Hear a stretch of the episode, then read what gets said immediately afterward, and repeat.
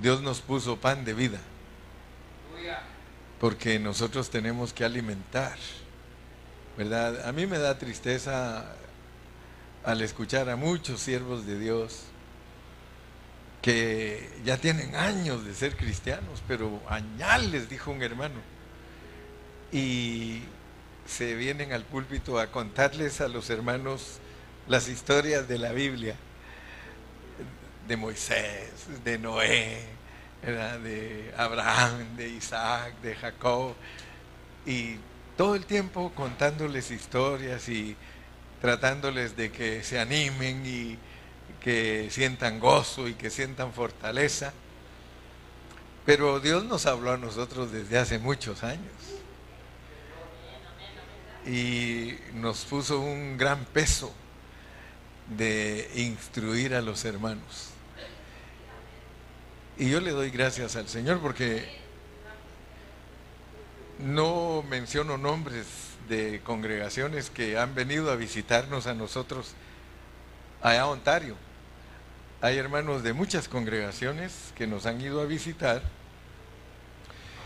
y de congregaciones que, entre comillas, eh, creen que conocen mucho de la Biblia, mucho. Y entonces hay algunos hermanos que nos han ido a visitar y algunos pues se han quedado con nosotros. Y me dice uno de ellos, hace poquito, que se vino a trabajar a Utah. Y me dice, hermano Carrillo,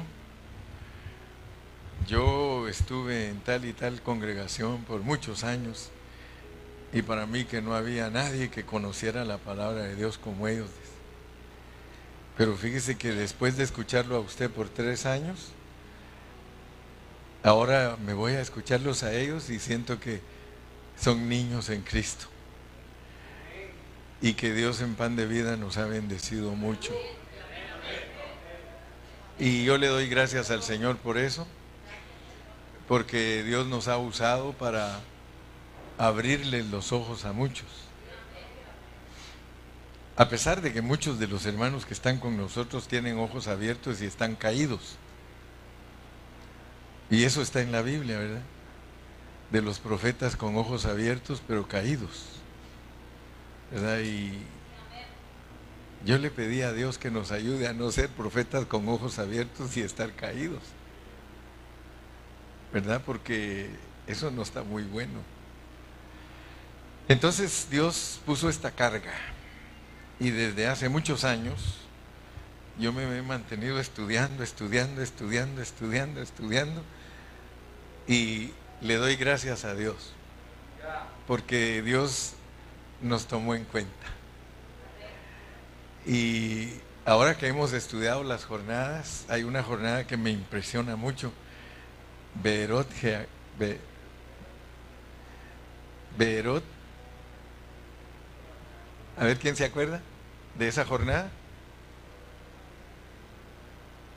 ¿No se acuerdan? de los pozos de los hijos de sabiduría. Si lo lee conmigo, está en números.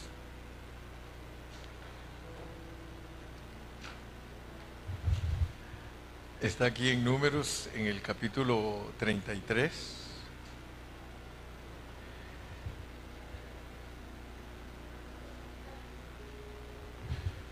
Números capítulo 33. Y esa jornada me impresionó mucho, mucho a mí. Está por aquí, por el versículo, sí, 31. Versículo 31, capítulo 33 y versículo 31. Aquí lo tiene, mire. Dice, salieron de Moserot y acamparon en Bené, Jacán, pero en otro pasaje de la Biblia dice Berot Beneja Acán. Y ese es hebreo. Ese es, una, palabra, son palabras hebreas. Berot Beneja Acán y es los pozos de los hijos de la sabiduría. Y se confirmó lo que Dios nos ha venido hablando por muchos años. de que todos nosotros tenemos un pozo, ¿verdad? Y que podemos usar los pozos de otros, pero Dios nos dio a nosotros nuestro propio pozo. Y los pozos son los pozos de los hijos de la sabiduría. Entonces Dios, si nosotros nos estancamos, y nosotros conocemos hermanos que solo repiten lo que otros eh, dicen, pero no avanzan, pues, se conforman solo con saber lo que el aparato crítico nos ayudó a entender, pues, porque ahora tenemos palabras nuevas que tenemos que aprender todos ¿verdad? Yo les voy a ir explicando poquito a poco, pero Dios nos puso esa carga de estudiar la palabra. Y eso es lo que quiero decirles para introducirnos en esta tarde. Vamos a empezar nuestro seminario, pero estos seminarios no son para gente aragana. Estos seminarios no son para hermanos que están conformes con el ABC del Evangelio, ¿verdad? Porque este ministerio Dios lo levantó para perfeccionar santos. ¿Verdad? Que, que, de verdad le presentemos a Dios una ofrenda. O sea que los hermanos que están bajo nuestro cuidado, cuando el Señor regrese, que esos hermanos estén verdaderamente preparados para ser vencedores. Y el desafío comienza con nosotros los pastores. Yo sé que es difícil vivir a Cristo yo sé, pero Dios nos puede dar la gracia para poder vivirlo. Pero yo creo con todo mi corazón que eh, lo menos que nosotros vivamos a Cristo, lo menos que tendremos revelación de la palabra. Lo más que vivamos a Cristo, más revelación de la palabra de Dios vamos a tener. Y los que me conocen a mí por 35 y 40 años ¿verdad? Porque uno dice miserable de mí. Muy bien, entonces eh, saludo a todos mis hermanos. Yo primero entro con los comerciales y después saludo. y veo que vino la esposa de Cristo, la hermana Celia, hermana Celia, porque dice, y a ella Celia ha concedido que se vista de lino fino, blanco y resplandeciente. Así que hermana Celia. Bienvenida, hermana Celia. Desde Riobamba. Desde Riobamba. Todos mis hermanos de Ecuador, hermana Lupita, hermano. No se me queda el nombre del hermano Gatito, pero Gatito le digo. Dios los bendiga a todos, todos, todos. Yo los amo mucho. Ustedes me han soportado a mí por muchos años. Y yo a ustedes también, pero, pero gracias al Señor que nos hemos soportado. Dios nos ha ayudado. Estamos tristes que mi hermana María Elena está enferma, no mi esposa, sino la hermana María Elena, la mamaita de Vanessa. Sabemos que ella está pasando por una lucha fuerte del cáncer, pero sabemos que nuestro buen Dios es poderoso y Él la ama y nosotros la amamos también. Yo sé que tus papás me aman mucho a mí, yo sé.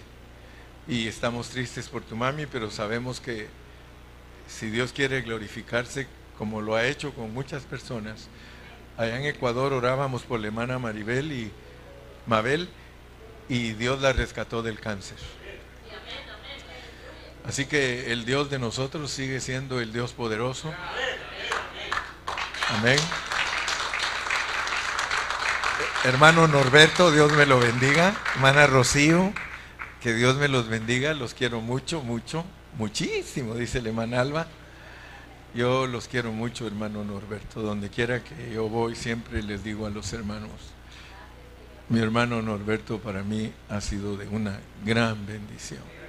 Ellos, ellos siempre, siempre eh, cuidaron de este siervo, siempre, siempre. Y yo le doy gracias a Dios por ello. Eh, gracias a Dios por Cayetano, por Charlie, por todos los pastores, por Luchito, que somos compañeros de lucha. Luchito lucha junto conmigo. Somos compañeros de, de lucha y si Dios quiere a fines de año vamos a estar en la frontera de Colombia allá con los hermanos del lago Agrio, ¿verdad? Solo que Dios cambie los planes, ¿verdad? Pero primero Dios, allá vamos a estar en fines de año. Eh, le agradezco a Dios por esta bendición que me da de estar con todos ustedes. Jesús Ceja, Dios lo bendiga. Me acuerdo siempre de Jesús Ceja, estoy gozoso, estoy gozoso, aleluya.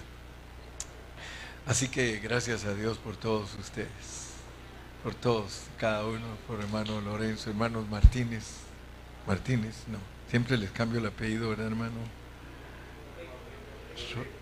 Y, yo no sé, pero va a llegar el milenio y siempre les digo Martínez, ¿eh? y es Rodríguez, ¿eh? el hermano que nos da camaroncitos y todo. Amén. Gloria a Dios. Y veo unos rostros nuevos que yo no conozco, algunos. Una parejita por allá con sus lentes, mi distinguido hermanito. Y su esposa. Yo no, no nos conocíamos. Y guapo, dice, mire, no nos conocíamos. Mariana de Mire, ¿con qué razón yo no lo... Vienen con Luchito. Ah, mire, yo por eso les digo que algunos no los conozco, pero nos vamos a ir conociendo poco a poco. Por mi hermano Julio Cachot, que el varón aquí sigue, sigue en pie y fiel. Amén. Gloria a Dios. Por Abelito, Abelito dice, I just find out that you are learning English, eh? You're going to school. Very good, my friend. Es que me acuerdo Abelito, dice Abelito R.D., Republic Dominican. Así está su página. Estamos contentos, Abelito. Siempre pensamos en la República Dominicana. Hay hermanos allá que nos escuchan. Algunos estudian ahí la palabra. Eh, los bendecimos hasta allá, hasta Santo Domingo, en la Romana, todos esos lugares. Que Dios los bendiga. Así que oramos siempre por RD. Siempre oramos por República Dominicana, Abelito. Y eh, que Dios los bendiga a ustedes. Yo siempre he orado que Dios les dé baby, pero supe por ahí que mi hermanita perdió su baby, ¿verdad? Pero tranquila. Después ya no vas a hallar, no vas a hallar qué hacer con tantos baby. Porque a veces, ¿verdad? De los primeros, como que Dios lo prueba, prueba los hogares y, y a Charlie los probó mucho, ¿verdad? Pero después ya no hallaban qué hacer ya no hay ni qué hacer que el chiquito me dice a mí, Don Carrillo. Don Carrillo. Entonces, hoy vamos a comenzar nuestro seminario. Nuestro seminario lo vamos a iniciar hoy. Quiero que Dios me llene de gracia porque yo siempre he predicado, hermanos. Ustedes han visto que cuando en la corte el juez agarra el martillito y toca el martillito, eso significa que ese salón se vuelve un salón de juicio. Pues cuando nosotros nos reunimos y oramos, este salón se vuelve un salón de juicio. Aquí se determinan asuntos eternos. Aquí se determina a dónde va a pasar usted su eternidad.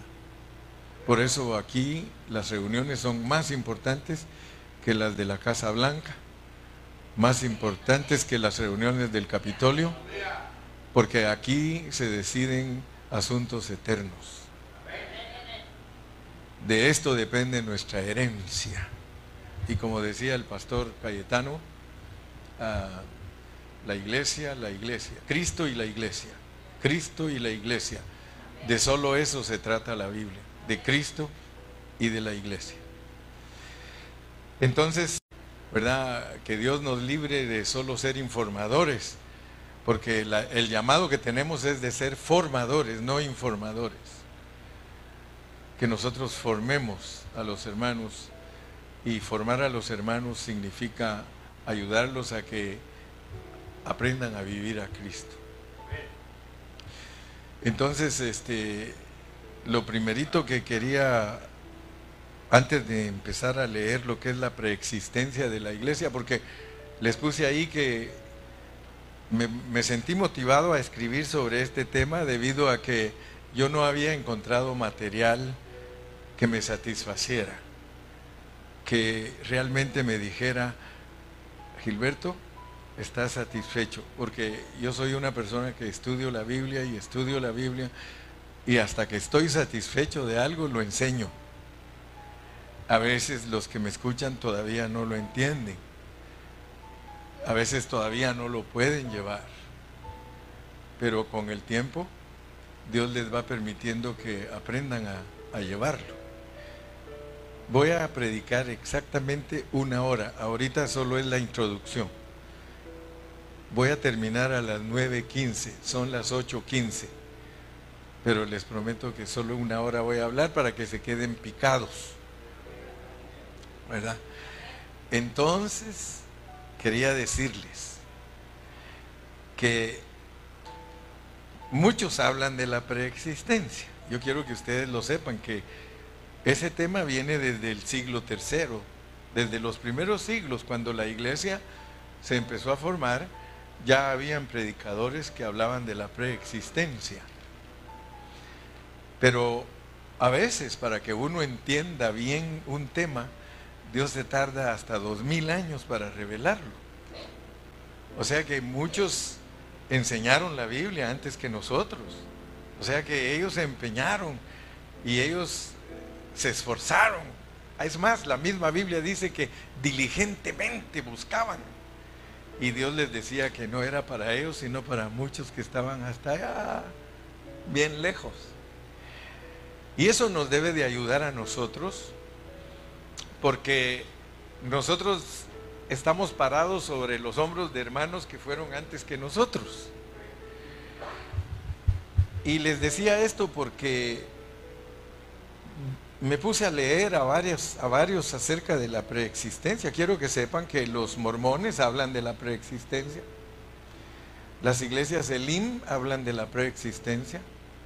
Las iglesias llamada final hablan de la preexistencia. Las, iglesias eh, Ebenezer hablan de la preexistencia. Pero yo los desafío a todos ellos y les digo, que todavía no lo han alcanzado a ver como se debe ver. Porque Efesios 2.10, que es el versículo que me ha hecho pedazos y al hermano Lupe también, él me dijo, hermano Carrillo, ese versículo me hizo pedazos, ese versículo, mire, yo lo oí predicar a usted, pero no sentí lo que sentí cuando de verdad agarré mi folleto y agarré ese versículo. Entonces sentí un éxtasis cuando estaba leyendo eso, dice, y me puse a escribir. Y yo le leí su reporte y le dije, porque somos hechura suya, porque somos hechura suya, creados en Cristo, porque somos hechura suya, creados en Cristo Jesús y luego nos dice para qué. ¿Ah? Pero lo que nos debe de impactar, porque esto es algo tremendo, hermano. Lo que nos debe impactar es que la iglesia no solo es creación de Dios, sino que es hechura de Dios también. Y aunque este versículo no nos dice que también somos formación de Dios, hay un versículo que nos abre el entendimiento y es Isaías 43, 7. Ustedes se van a dar cuenta que aquí dice hechura y creados, pero yo estoy 100% seguro que Isaías, Isaías 43, 7, o sea, el, el profeta Isaías, tocó cosas que yo no sé si él sabía lo que estaba diciendo. Porque yo quiero que ustedes sepan que nosotros podemos hablar cosas sin saber lo que estamos diciendo. ¿Verdad? O sea que ustedes han oído a Job. Job dice que él hablaba cosas que él no entendía. ¿Verdad? Él dijo, se rascó la cabeza y dijo, wow, Señor, yo de oídas te había oído, pero hoy mis ojos te ven. porque yo hablaba cosas, dice que yo no entendía. Entonces yo quiero que ustedes sepan que en determinado momento nosotros hablamos cosas que ni sabemos lo que estamos diciendo. Y, nos gozamos. ¿Cuántos de ustedes saben que los cristianos muchas veces están hablando cosas que ni entienden y se gozan? Yo he ido a congregaciones, hermano, que los he oído predicar a los hermanos y, yo sé que no está pegando en el centro. Y todos bien contentos, aleluya, amén, gloria a Dios y todo. Digo yo, si supieran, si supieran, eh, se recuerdan del güero ese molestando a Abelito, dice, tú sabes que no sabes. ¿Cómo es ese? ¿Cómo es ese dicho que te inventaste para Abelito? Ya tú sabes, pero tú no sabes. Todos, todos, todos los llamados de mi nombre, esto lo dijo Isaías, para gloria mía, los he creado, los formé y los hice. Fíjese. Y cuando pero el Señor Jesús dijo que Él viajó por todas las ciudades, querigma el Evangelio y didache el Evangelio.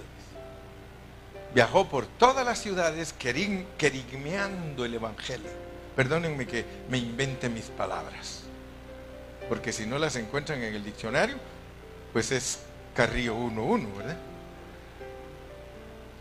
El Señor caminaba querigmeando y didachando, que quiere decir proclamando y enseñando.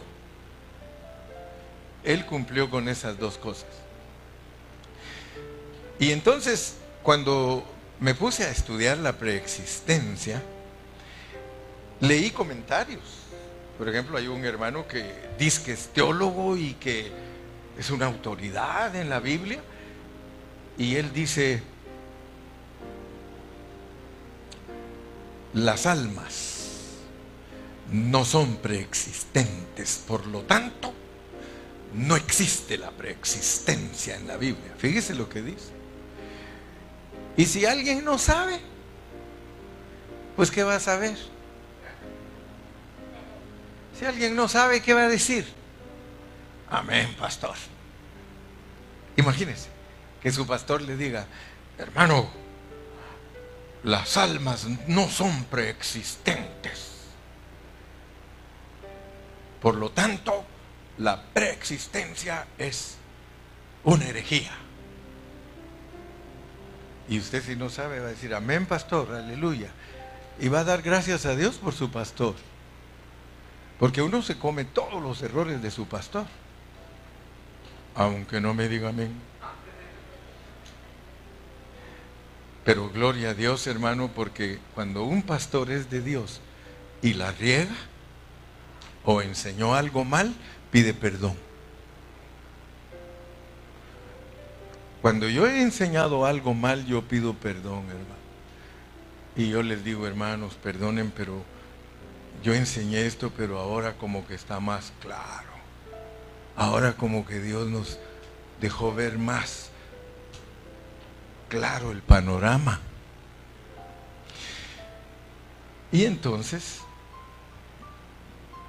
al decir que las almas no son preexistentes, yo estoy de acuerdo con ellos. Pero lo que no estoy de acuerdo es decir que porque las almas no son preexistentes, que entonces no hay preexistencia.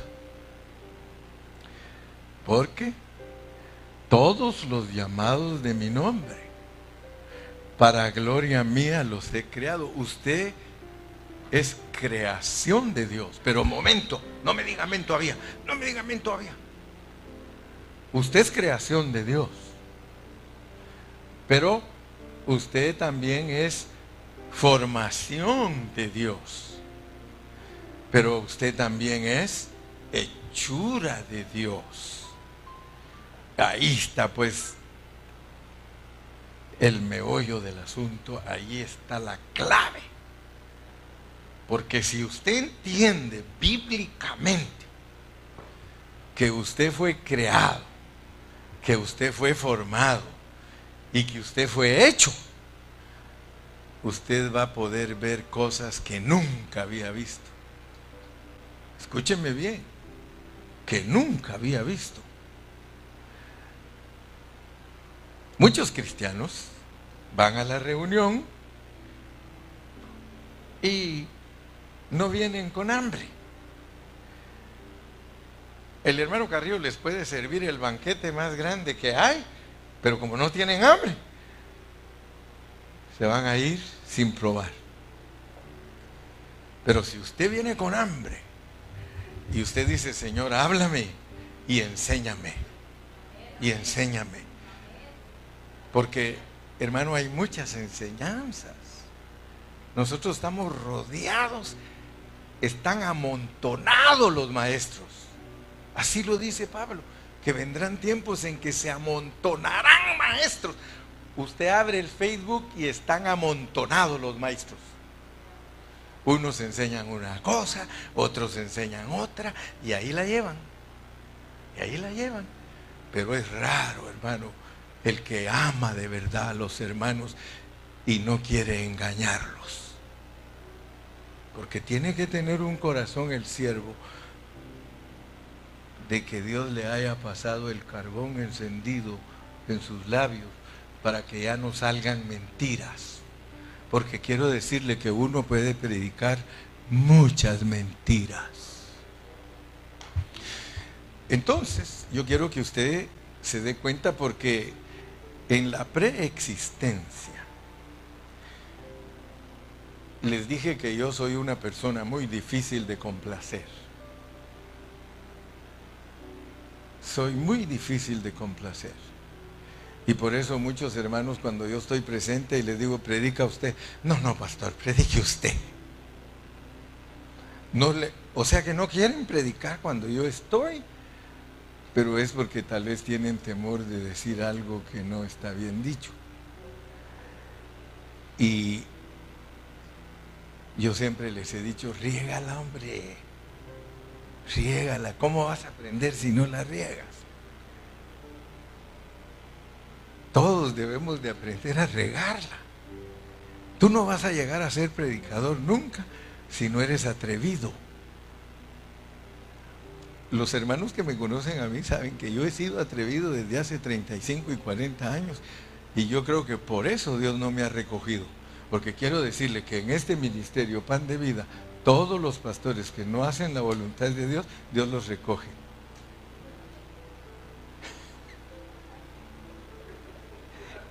Dios los ha recogido. Aleluya. Este asusta. Este vino del más allá. Pero fíjese, cuando un pastor se ha hecho a un lado y no ha querido predicar lo que Dios le ha revelado, Dios lo Dios ha tratado con él. Mucho, mucho ha tratado conmigo. Y yo siempre le digo, quítame las vestiduras viles, Señor.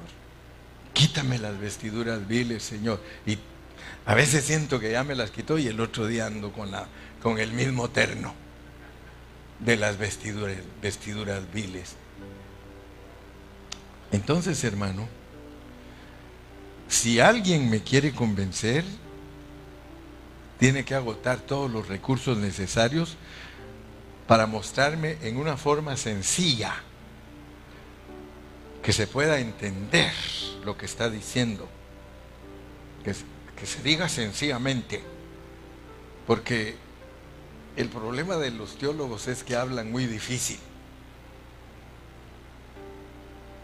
Y que vamos a hablar de los paralelopípados y que de los veterotestamentarios y que a veces hasta se traba la lengua, hermano. Porque ahí hay muchos doctorados. Ahí no funcionan los Juanes Bautistas, ni los Pedritos Pescadores, ni los Gedeones que trabajan en el campo. Con ellos tienen que tener mentes brillantes que puedan dominar lo secular para que puedan envolver con demagogia. Sí, ya me voy a meter ahí. La teología no es justa con las personas de escasa preparación secular, porque no los toman en cuenta. En las iglesias donde para ser pastor uno tiene que ser doctor o bachiller, ahí hermanos no topan a ningún hermanito sencillo, ni, ni aún conociendo la palabra. Ellos si no hay palabras captivantes y, e impresionantes, ellos no le dan lugar a un pastor, hermano.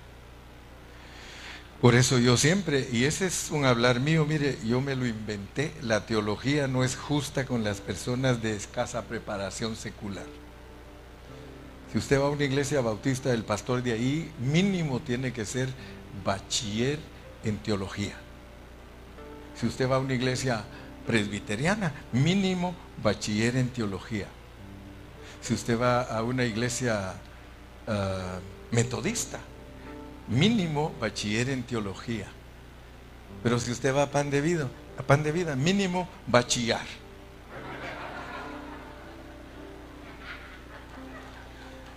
Porque va a chillar delante de Dios para que Dios le revele.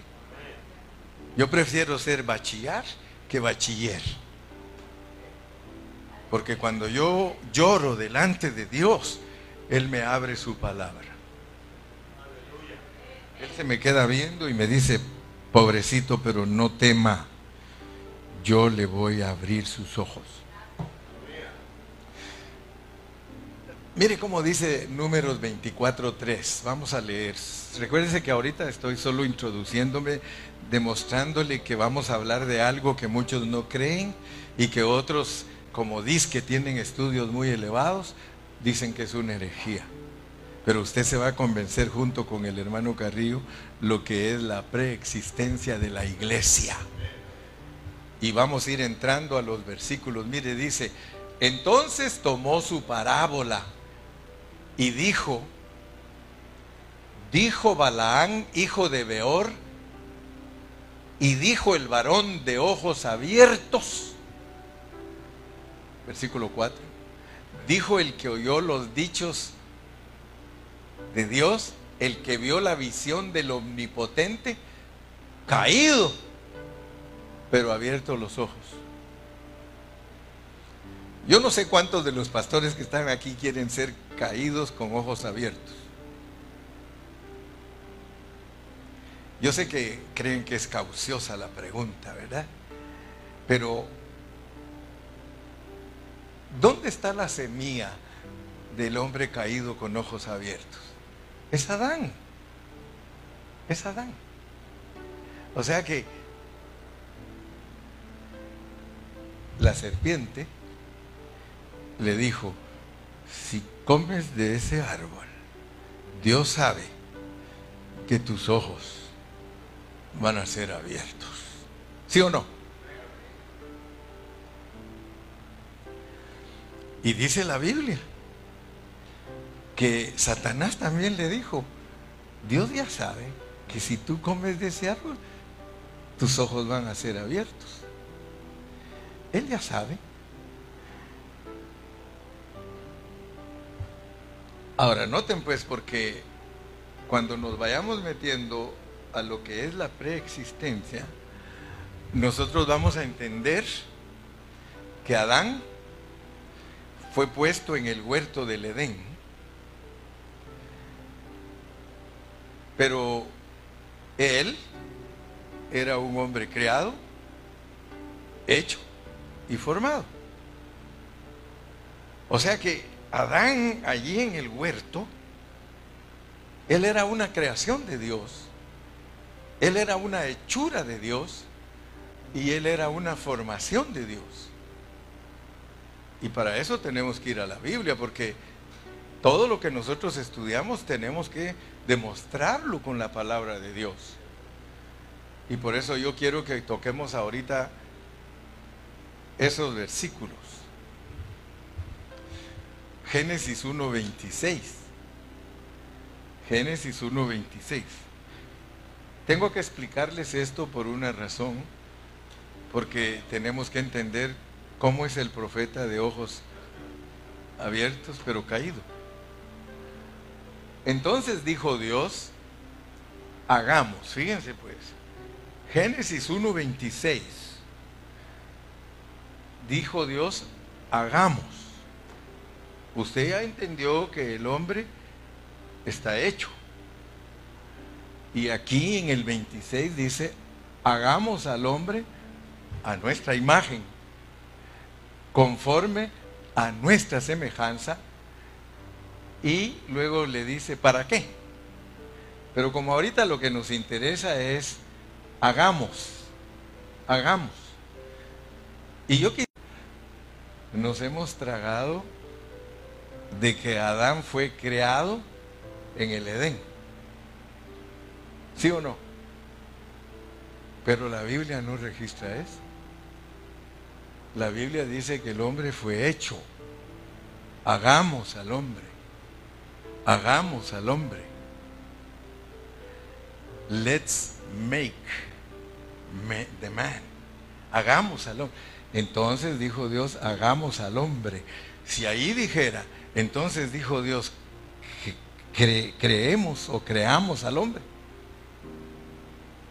Entonces tendríamos que enseñar que ahí en el huerto del Edén Dios creó al hombre.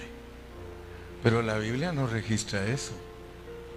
La Biblia dice que en el Edén, porque estamos en el Edén ahorita, entonces dijo Dios, hagamos al hombre a nuestra imagen. No voy a tocar ahorita todos los detalles porque esto está lleno de detalles. Pero quiero que ustedes vean que en Génesis 1.26 dice, hagamos, hagamos.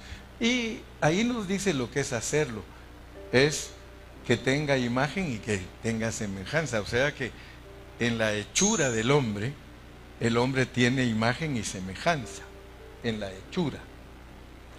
Pero pasemos al 1.27. Y ahí nos dan más detalles. Y creó Dios al hombre. Pero mire aquí, aquí dice que lo crió a imagen, no imagen y semejanza. Lo hizo, lo hizo con imagen y semejanza, pero lo creó solo con imagen, solo con imagen. Y es más, en la creación no dice que es para que señoree. Dice que para que no sea homosexual y que no sea lesbiana. Fíjese la creación de Dios. La creación de Dios nadie la puede torcer. Porque vamos a ver de dónde venimos creados, en dónde nos hicieron y en dónde nos formaron. Entonces podemos leer Génesis 2.7. Génesis 2.7.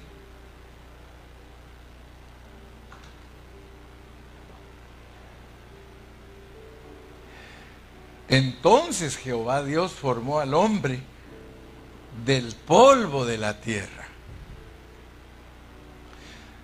Todos nosotros tenemos que saber que Dios creó al hombre, Dios hizo al hombre, y Dios formó al hombre. Y el polvo de la tierra, nosotros ya, ya sabemos para qué lo formó y lo hizo. Hasta hay una versión que dice alma viviente. Fíjense. Entonces, volviendo a Isaías, porque yo quiero que usted tenga una palabra sobria volviendo a Isaías 43, 7. Isaías 43, 7, porque tenemos que estar claros de esos tres verbos. Esos tres verbos dice que todos los que somos cristianos o judíos, todos los que son de su nombre, los judíos llevan el nombre del Señor, Israel. Los cristianos llevan el nombre de Él, cristianos, Cristo todos los llamados de mi nombre, y a todos nosotros nos llamó cuando aceptamos a Cristo, ahí nos llamó, para gloria mía. Los he creado, los formé y los hice. el Espíritu Santo nos dice claramente los tres verbos. Que Dios creó al hombre, Dios lo formó y Dios lo hizo. Yo creo que ahora va a entender más Efesios 2.10. Regresemos a Efesios 2.10. Porque tenemos que comprobar con pura Biblia lo que estamos hablando. Porque somos hechura, hagamos al hombre. Creados, creó Dios al hombre. Pero mire cómo lo creó. En Cristo. En Cristo. Saque que lo creó en Adán. Sáquelo. Saque ese cassette y meta el nuevo. Ahora usted sabe que Dios lo creó a usted en Cristo Jesús. Usted es la iglesia. We are the church. Amamos a los hermanos, por eso los aporreamos.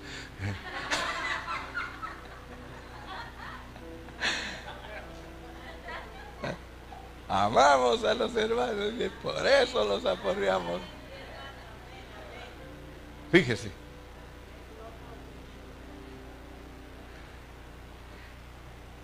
Si usted quiere ser criado en Adán, esa es cosa suya.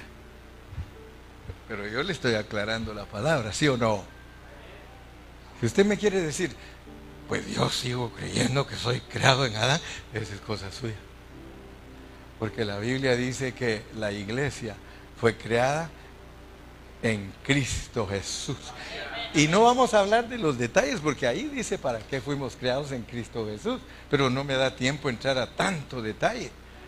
Lo que quiero nada más es que usted vea la preexistencia de la iglesia. ¿Cuántos creen que Cristo es preexistente? Y quiero que sepa, eso sí lo creen los teólogos. Todos los teólogos creen que Cristo es preexistente. Usted va a encontrar todos los libros de teología sistemática hablando de que la preexistencia de Cristo. Y yo me quedo maravillado, hermano.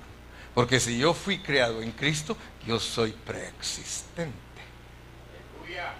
¿O será que solo Cristo es preexistente y yo no?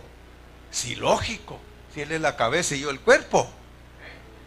Y dice la Biblia claramente que cuando Dios nos creó, cuando Dios nos creó, y a que esta palabra te entre, hermano, tú no serás el mismo. Pero muchos están acostumbrados solo a cantar, a orar, a ayunar, a irse a retiros. ¿Qué más? Tantas cosas. Y la esencia, lo certero de la palabra, nunca te llega. Porque lo certero de la palabra, hermano, es que nosotros fuimos creados en Cristo Jesús. Y aquí viene algo que muchos no entienden. Llevo mi tiempo, son las 8.46, les dije que termino a las 9.15. Y no es viernes porque el viernes el cuerpo lo sabe. El cuerpo de Cristo, pues. El cuerpo de Cristo. The body of Christ, the church. Y aquí va algo que le cuesta a la gente entender. Mire pues, desde los primeros siglos, desde que empezó la iglesia, habían conflictos grandes, unos diciendo que Cristo solo era hombre. Y otros diciendo, no, es Dios. Y otros no, es hombre y Dios. Y ahí se venían y formaban sus grupos el que le gustaba creer que Cristo es solo hombre, se hacía de ese grupo y enseñaba eso y expandía esas enseñanzas a donde quiera que iba. El que creía que era solo Dios, enseñaba eso y eso era lo que expandía. El que creía que Él era hombre y era Dios, enseñaba eso y eso expandía. Entonces, lo que muchos no entienden, y es posible que tú tampoco lo has oído, o es posible que nunca te lo han enseñado, y es de que Dios se autocrea.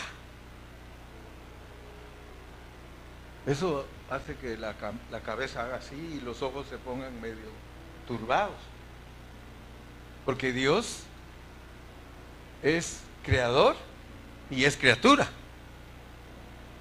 Colosenses lo dice. Él es la imagen del Dios invisible, el primogénito de toda creación, sea visible, sea invisible, Él es el primogénito, o sea, el primero de toda clase de creación que Dios haya hecho, Él es el que tiene el primado. Y hay creaciones que nosotros ni siquiera las conocemos y Cristo es el primogénito de esa creación, como lo es de nosotros. Ahora, fíjense pues, el primogénito de toda creación, porque somos hechura suya. Y después vamos a hablar de lo que es hechura y más específicamente lo que es creación y más específicamente lo que es formación. Pero es importantísimo que usted entienda que Dios se autocrió en Cristo Jesús. Y eso la mente natural le cuesta entenderlo. Pero cuando Él se crió, Él se crió, se autocrió. Él se autocrió como Cristo. Todos sabemos que Jesucristo es Dios. Todos sabemos que Él es el que se encarnó. O sea que Él tiene el poder para autocrearse, pero cuando Él se autocreó, nos creó a nosotros junto con Él. Porque somos hechura suya, creados. Porque creados, hermano. Eso no es aquí en la esfera física. Nosotros no fuimos creados en la esfera física. Si nosotros hubiésemos sido creados en la esfera física, entonces nosotros, ¿cómo podemos decir que somos creados en Cristo? Si eso pasó en la eternidad pasada. El apóstol Pablo era diestro. Él sabía lo que era ser escogido y predestinado desde antes de la fundación del mundo. Él sabía, hermano, todas estas cosas. Pero nosotros apenas las estamos averiguando. Sí, no nos vaya a pasar la del chavo y la chilindrina. Estaba leyendo el chavo y decía, Ah, very well, Mr. You. Y la chilindrina dice, chavo, ¿sabes inglés? Déjame ver qué estás leyendo. Y le da un coscorrón y le dice, ahí no dice, Ah, very well, Mr. You. Ahí dice averigué el misterio. Ojalá que nosotros no nos vaya a pasar igual, hermano, que hasta ahora digamos, ah, very well, Mr. You. Porque la realidad es que nosotros hay muchas cosas, y vuelvo al principio del mensaje, las hablamos sin saberlas. Pero yo no quiero que usted hable sin saber. Este, mensaje, hermano, es para que usted hable sabiendo. Yo no lo vine a entretener, yo no lo vine a engañar, ni vine para que me dé ofrenda. Ya eso sería extra. Sí, yo no vine por eso. Yo vine porque lo amo a usted. Y tengo una carga grande de que el día que nos juzgue a Cayetano y a mí el Señor y a ustedes, pastores, que nos digas, siervos, en lo poco fueron fiel, en lo mucho los pondré.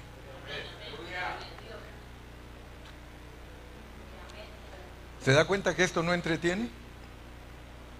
Esto lo que hace es, you, get nervous. Sí, esto lo que hace es que usted diga, bueno, entonces, ¿cómo está este asunto? ¿Cómo está este asunto, Señor? Sí, y si no lo sabe, dígale, usa este pelón, úsalo, Señor. Úsalo para que me revele tu palabra. Porque si tú le has revelado a él, yo quiero que me reveles a mí también. Y ya les digo, esto no ha sido fácil, hermano. Aquí usted me ve llegar y ahí viene el hermano. pozo, hermano. Usar tu pozo es que, que Dios te puede ensanchar.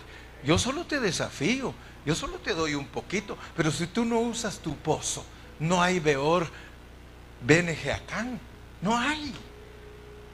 Entonces tú te vas a conformar con lo que diga el hermano Carrillo. Por lo menos lee tu Biblia, hermano. Por lo menos lee tu Biblia.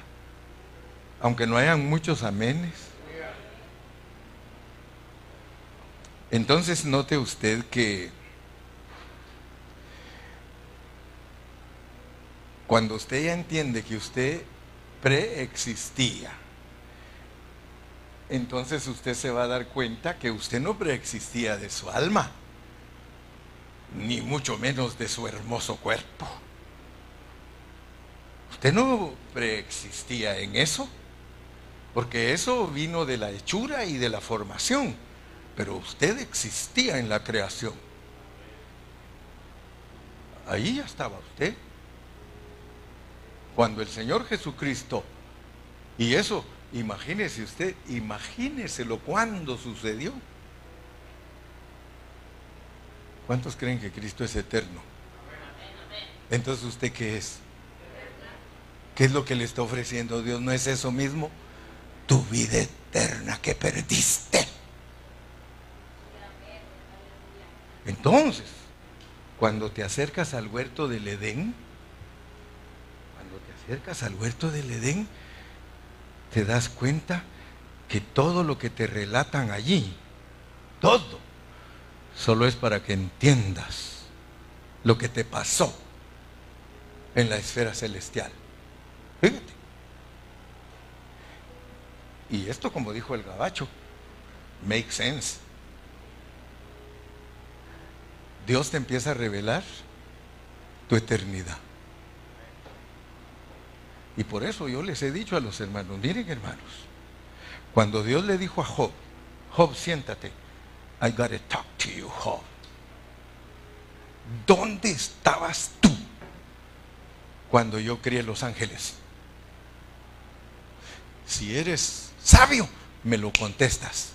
Y yo les he dicho a los hermanos, si a mí me hubiera preguntado, yo le hubiera dicho, en Cristo. Yo estaba en Cristo. Fíjate, ahora ya sabes contestar. y miren qué milagro el que hay aquí.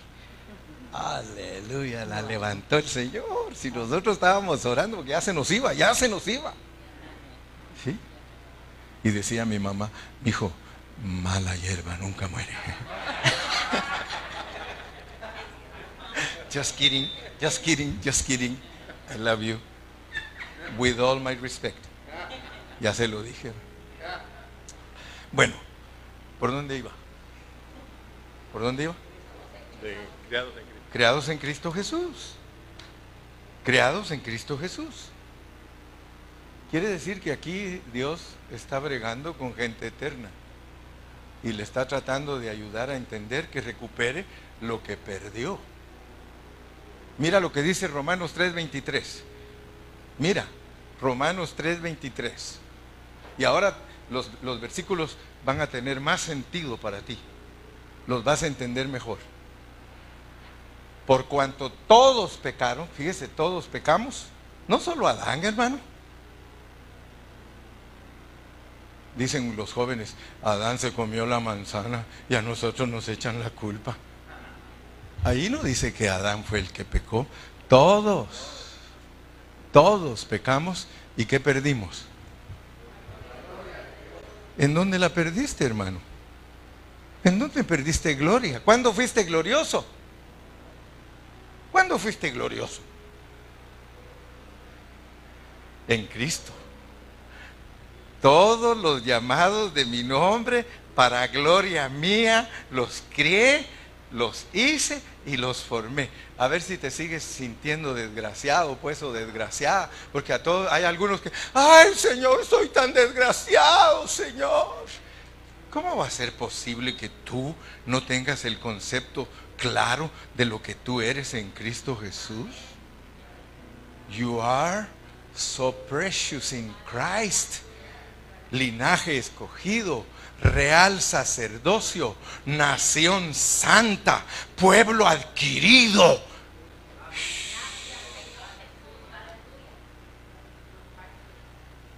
Ya me iba a caer, mira. Ya, a los 71 el balance ya, ya no es el, el mismo de cuando subí al ring. Pues.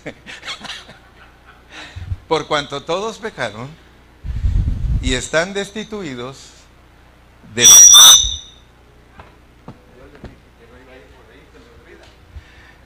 están destituidos de la gloria de Dios. ¿Se acuerdan del profeta con ojos abiertos pero caído?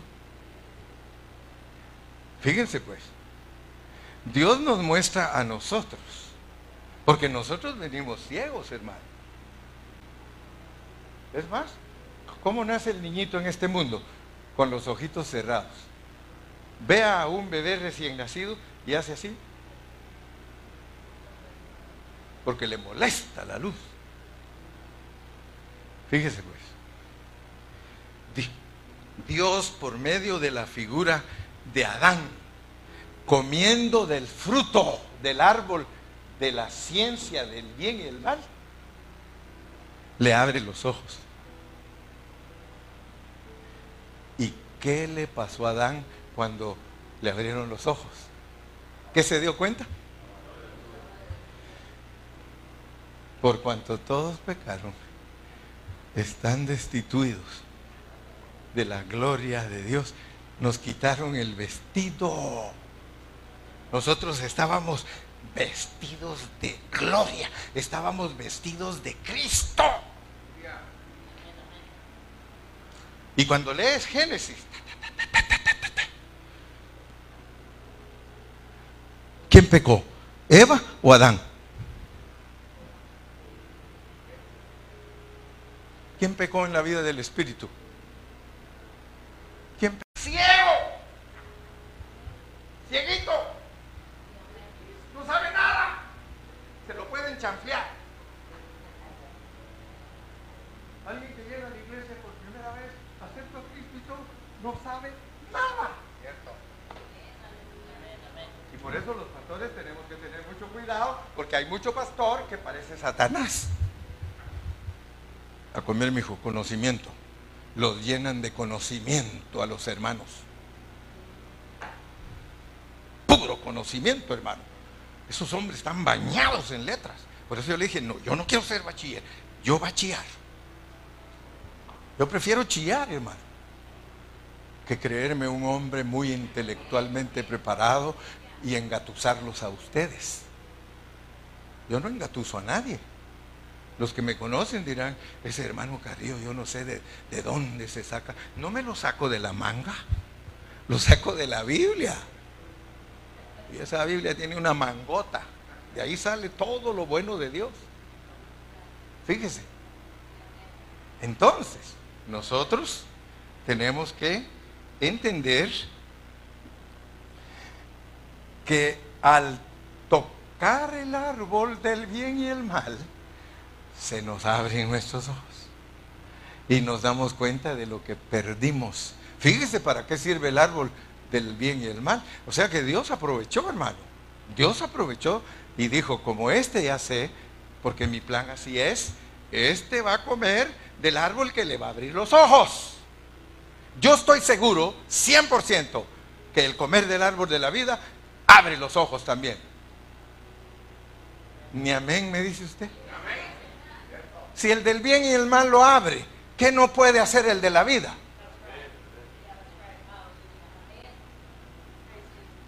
¿Qué pasó? Comió y lo que le pasó.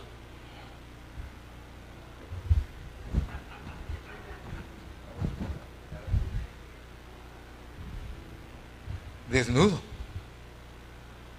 Desnudo. ¿Y qué hizo? ¿Qué hizo? ¿Con qué? Ahora usted ya sabe, pues, que el profeta de ojos abiertos, pero caído, predica un mensaje de la autojustificación.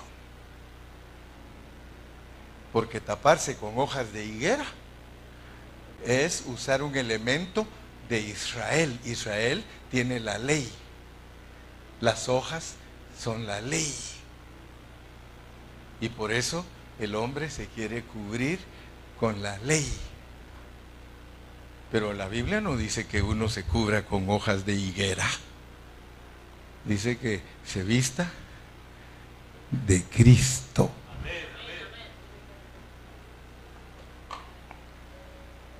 Gloria a Dios.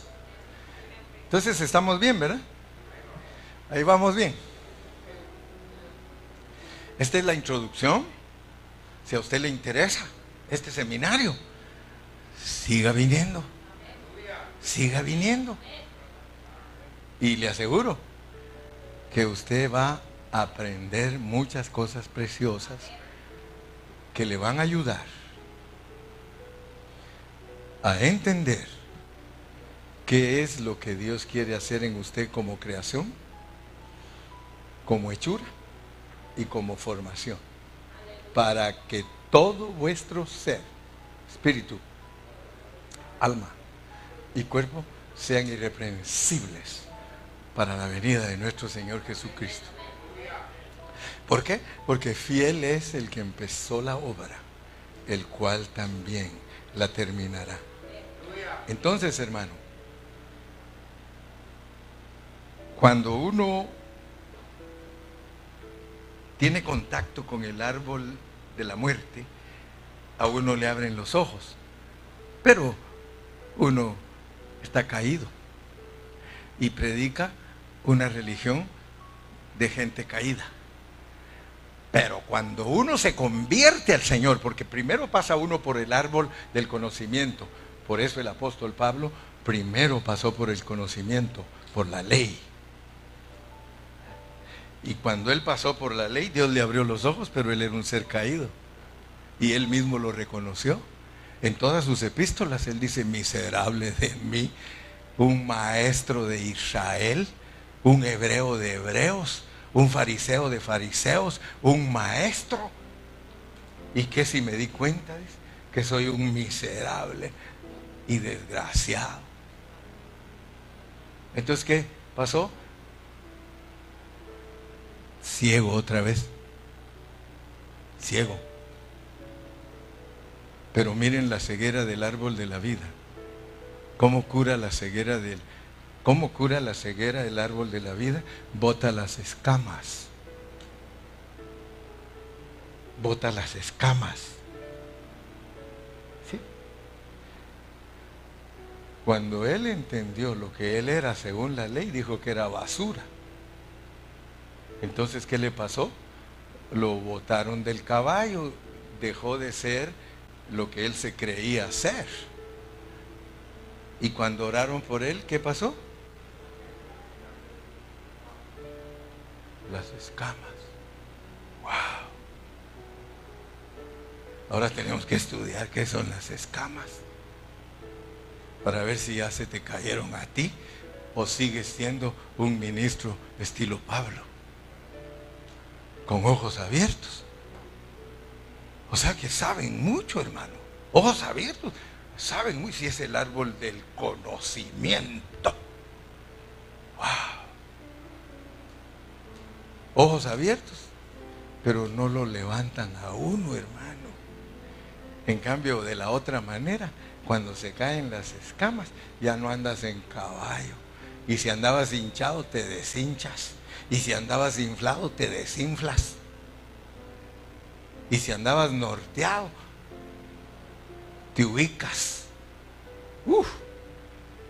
907 existentes en nuestro espíritu, no en nuestra alma, mucho menos de nuestro cuerpo. Ahora, asústense pues, asústense y digan, me asusta, pero me gusta. Asústense, asústense. Porque esto es tremendo. Fíjate, Calle, si tú y yo preexistíamos en Cristo y le fallamos a Cristo, por cuanto todos pecaron están destituidos.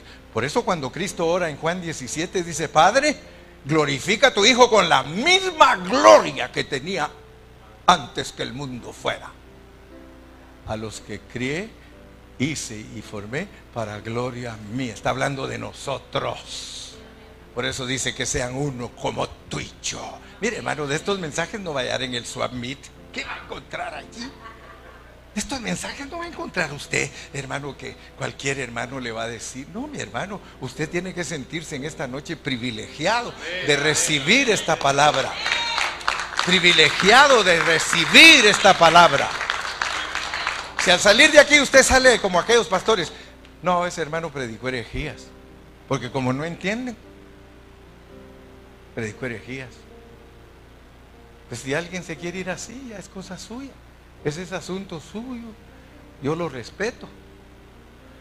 Pero note pues que si nosotros, siendo gloriosos, le fallamos al Señor, quiere decir que usted y yo somos capaces de fallarle sin cuerpo y sin alma. ¡Wow! ¡Wow! Porque si usted falló en la vida del Espíritu, y cuidadito pues, cuidadito porque ahorita les tiro una bomba. Ahorita les tiro una bomba. Todos nosotros los varones, escuchen bien, escuchen bien, todos nosotros los varones. Si nosotros pudimos pecar sin cuerpo y sin alma, ¿Por qué nosotros los varones tenemos tanta debilidad en la fornicación y en el adulterio?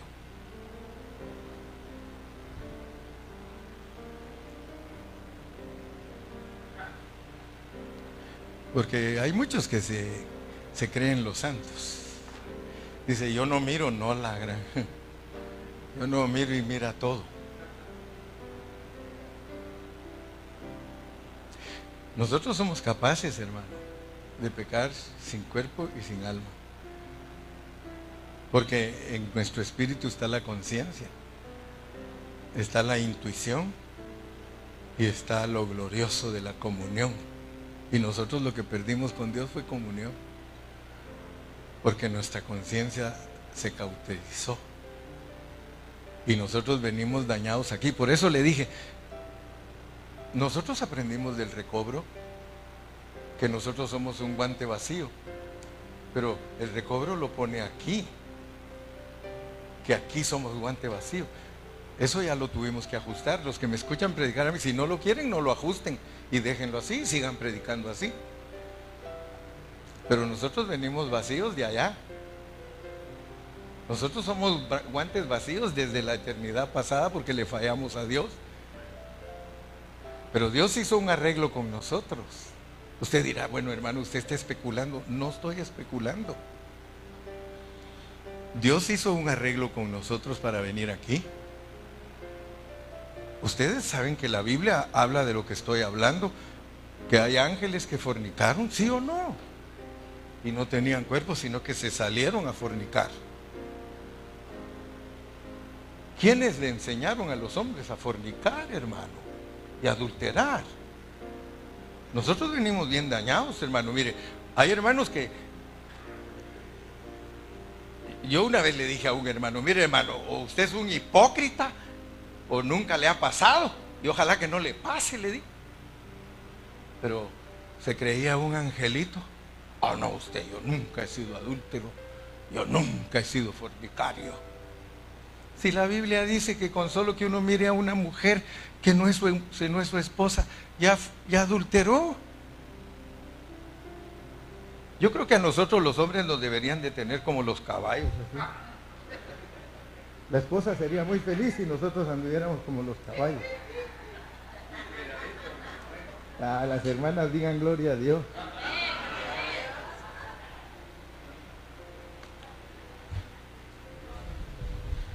Como dice el cura, palabra de Dios. Palabra de Dios. Nosotros somos bien tremendos, hermano. Nosotros somos peligrosos. ¿Y de dónde? De nuestro espíritu, hermano. Por eso yo ya no pude creer que estaba bien lo del guante vacío y que y el error que se enseña cuando uno cree que el guante se vació con Adán, hermano. Si usted cree que se vació con Adán, usted va a predicar un evangelio mal ajustado o desajustado. Porque entonces usted va a decirle a los hermanos que en el espíritu no tenemos ni un problema. Porque entonces ellos creen que Cristo entró de 33 años y Cristo no entra en nosotros de 33 años. Cristo entra en nosotros en el pesebre. Nuestro espíritu en determinado momento es un pesebre. Luego es un lugar donde podemos hablar con los doctores. Y finalmente somos los que pueden morir como mártires. Y entonces sí le creo que el guante se llenó. Amén. Así de sencillo. Entonces, mira, yo creo que ya me pasé, hermano, ya me pasé. Ya me pasé. Y es que quiero ser exacto. No, mire, exactísimo.